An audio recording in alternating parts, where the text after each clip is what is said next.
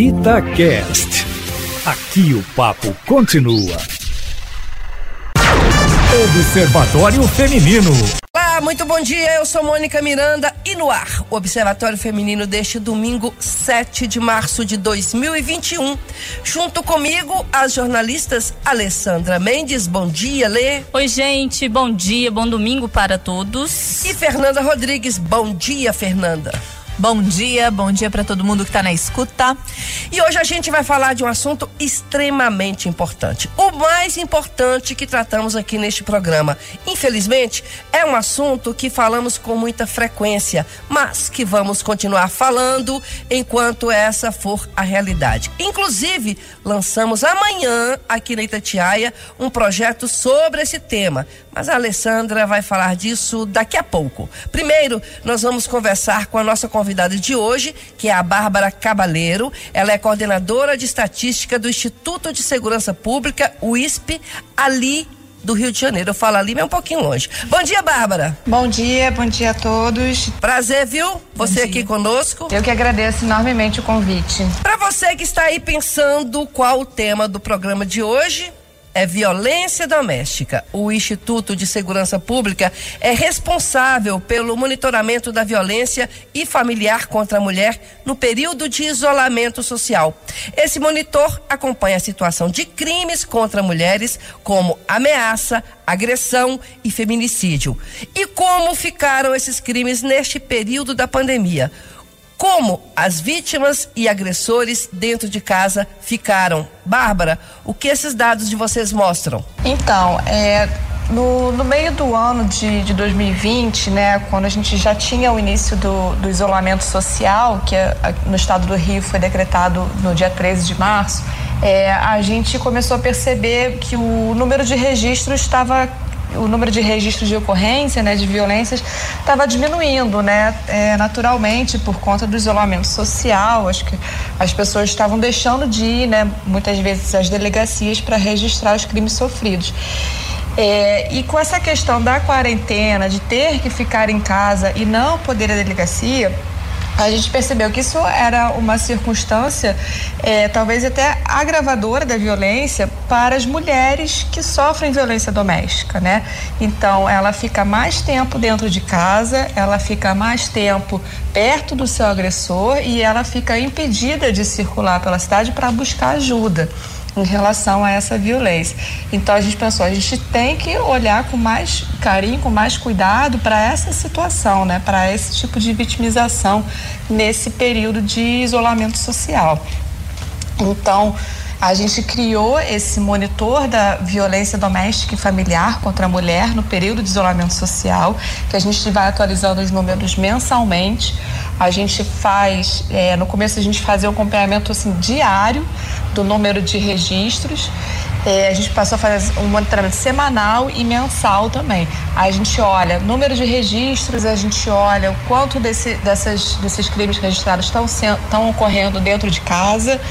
A gente procurou também, principalmente, entender é, que outros meios de comunicação que essas mulheres estão conseguindo utilizar para reportar esse tipo de crime que elas estão sofrendo, né? Uma vez que elas não estão conseguindo ir até as delegacias para fazerem os registros, né? Então a gente buscou também outras fontes de dados para completar esse olhar sobre esse tipo de violência no, nesse monitor. E o que, que vocês encontraram? A violência cresceu muito mesmo? Como a gente viu que os números de registros né estavam diminuindo, a gente olhou para os números do Disque Denúncia e, infelizmente, a gente viu que o número de ligações nesse período, né, comparando os meses de isolamento do ano de 2020 com os mesmos meses de 2019, a gente viu que o número de ligações para o Disque Denúncia reduziu também. Isso nos, as ligações referentes a, a crimes é, contra a mulher, né? Agora, por outro lado, os chamados para a Polícia Militar, né, no, no 90, é, eles tiveram um aumento nesse número de ligações específicos de crimes contra a mulher. Na verdade, foi um aumento de 6%, tá arredondando, comparando aí de março a dezembro de 2020 em relação aos mesmos meses do, de 2019, né? Então, talvez isso tenha sido uma das, das saídas, né? Uma das procuras é, sem poder sair de casa, foram, foi mais a, acionado o serviço da Polícia Militar 190. Ô, Bárbara, é... Oi, é, esses dados de vocês, eles mostram, por exemplo, o que a gente vê em, em, outras, em outros estudos. O Fórum, por exemplo, Brasileiro de Segurança Pública divulgou um, um estudo também no ano passado relacionado uhum. a essa uhum. questão da violência doméstica na pandemia, mostrando isso, assim, que o número de casos é, de ameaças ou de agressões tinha caído é, em relação ao ano anterior, mas por causa dessa dificuldade das mulheres de uhum. acessar os canais, né? De ir até uhum. a delegacia, com o agressor dentro de casa, enfim. É, esses dados de vocês, eles mostram esse cenário que é preocupante, porque assim, a gente já está aí há um ano, né? Decretou pois a é. pandemia em 11 de março, a gente já está entrando aí essa semana, 11 de março faz um ano. As cidades ainda, enfim, a gente está agora numa situação pior ainda, né? Batendo recorde de mortes, de casos casos, com possibilidade de lockdown em diversos locais por aí.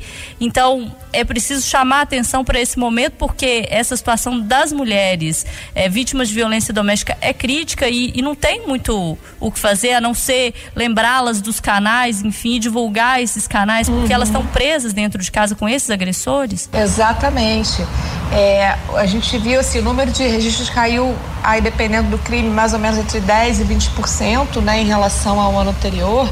Mas o que a gente observou é que, assim, dentre os crimes é, que foram registrados, é, a gente teve um, um, percentual desses crimes que ocorreu dentro de casa foi maior do que no, no, em 2019, entendeu? Então você tem mais crimes ocorrendo, proporcionalmente, né? Os crimes estão ocorrendo mais dentro de casa.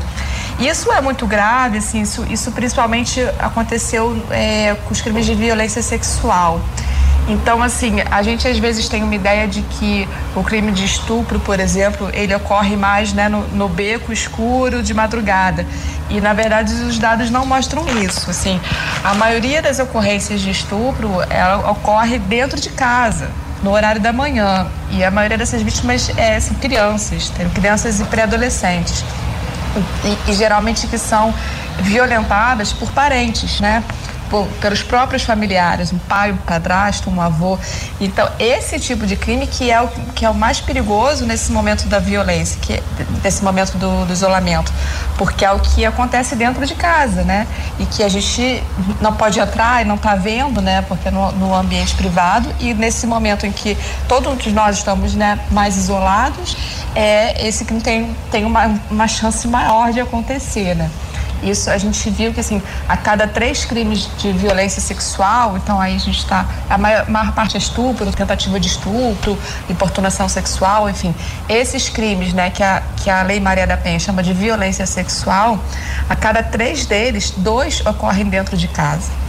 Né? Isso é muito grave, principalmente nesse momento de, de isolamento que a gente está vivendo. Né? Ô Bárbara, a gente sempre reforça aqui no programa a importância né, de falar sobre esse assunto, apesar de ser um assunto muito difícil, e a importância também da educação, da gente fortalecer essas mulheres e ensinar esses meninos desde dentro de casa, nas escolas.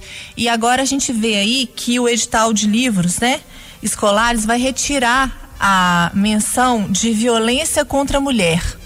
É, para criança, se eu não me engano, de primeiro, do primeiro ao quinto ano é um retrocesso, já que a gente sabe da importância da educação, é, de ter essas meninas conscientes, até para elas entenderem, às vezes, o que acontece dentro do, da própria casa, né? Que às vezes ali não tem um diálogo, mas é na escola, onde a gente consegue, às vezes, um respaldo de uma professora, de uma orientadora, de um colega.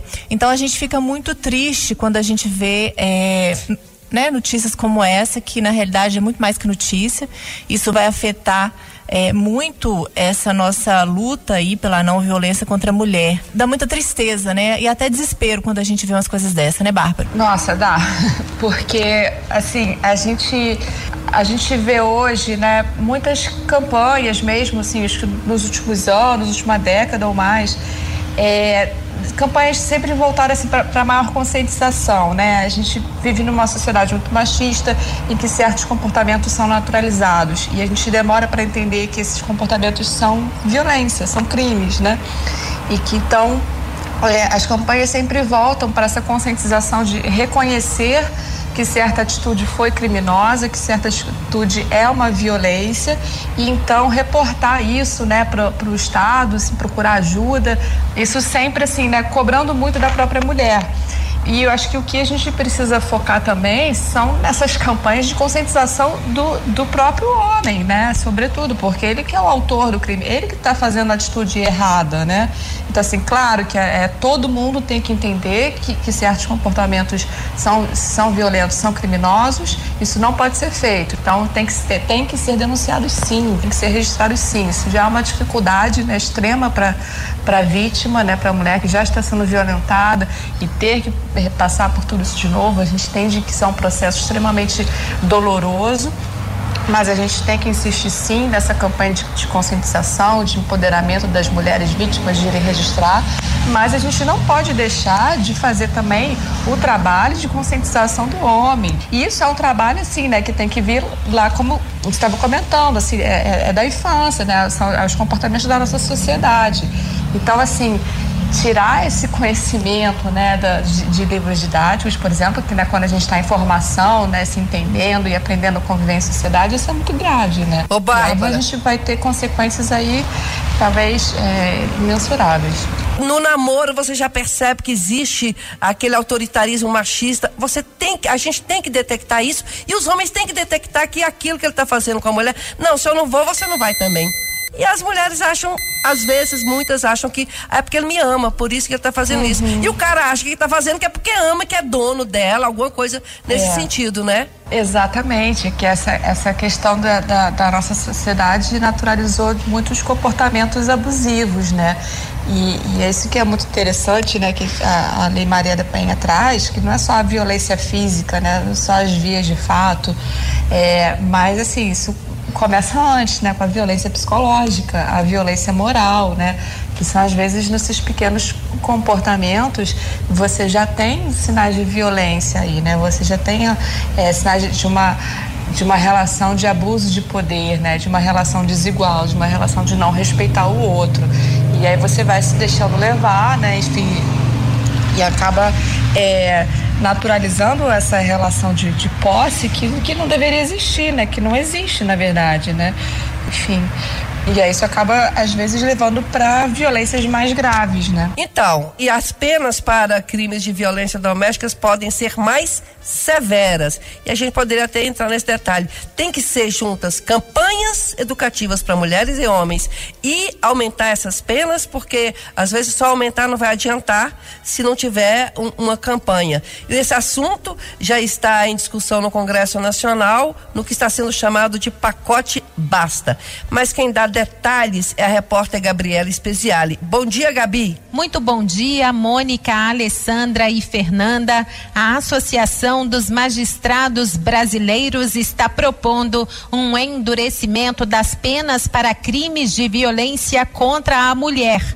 O objetivo é impedir a continuidade do crescimento do número de feminicídios no país. O conjunto de medidas propõe alterações no Código Penal, na Lei dos Crimes Hediondos e também na Lei Maria da Penha. Batizado de pacote Basta, ele foi entregue aos presidentes da Câmara, deputado Arthur Lira, e do Senado, Rodrigo Pacheco, para tramitação no Congresso Nacional. A presidente da AMB, Renata Gil, ressalta que os números da violência contra a mulher no Brasil são superiores aos de todos os países que compõem a OCDE, Organização para a Cooperação e Desenvolvimento Econômico. E ela destaca os principais pontos do pacote Basta. Com cinco medidas que atuam de uma forma mais contundente no combate à violência contra a mulher. O primeiro deles torna autônomo o crime de feminicídio, a morte de mulheres pela condição de mulher. Ele sai do Código Penal como uma qualificadora e passa a ser um crime autônomo. Também estamos qualificando a violência psicológica como crime, tornando a perseguição, que é o stalking, um crime, o cumprimento de pena em regime fechado, inicialmente fechado, para os crimes contra a mulher de modo que haja uma efetiva resposta do Estado brasileiro a esses homens agressores e, por fim, tornar lei o Código Vermelho, a campanha Sinal Vermelho, aquele sinal silencioso em que a mulher com um X na mão procura estabelecimentos comerciais como farmácias, supermercados ou até mesmo no seu próprio condomínio e apresentando esse sinal silencioso, ela é imediatamente socorrida, imediatamente acionada a Polícia Militar. É a MB preocupada em tornar efetiva a Lei Maria da Penha, a terceira melhor lei do mundo de combate à violência contra a mulher. E a presidente da Associação dos Magistrados Brasileiros, Renata Gil, avalia que a aprovação do pacote Basta é fundamental para impedir que as vítimas de violência contra a mulher se sintam desestimuladas a denunciar os agressores, já que atualmente há muita impunidade, o que faz também, segundo ela, com que os agressores se sintam livres para cometer os mesmos delitos repetidamente. De Brasília, Gabriela Speziale. Então, Bárbara, esse projeto vem atender aí ao que a gente vem tá falando aqui, né? O crime uhum. psicológico, é, isso é fundamental. Exatamente, sem dúvida. E porque até a gente, a gente levanta os números que a gente percebe que assim, a maioria do, dos, dos autores desses crimes, né, são sempre os próprios companheiros ou ex-companheiros da vítima, né? Então, assim, é, demonstrando isso, né? Esse relacionamento abusivo, né?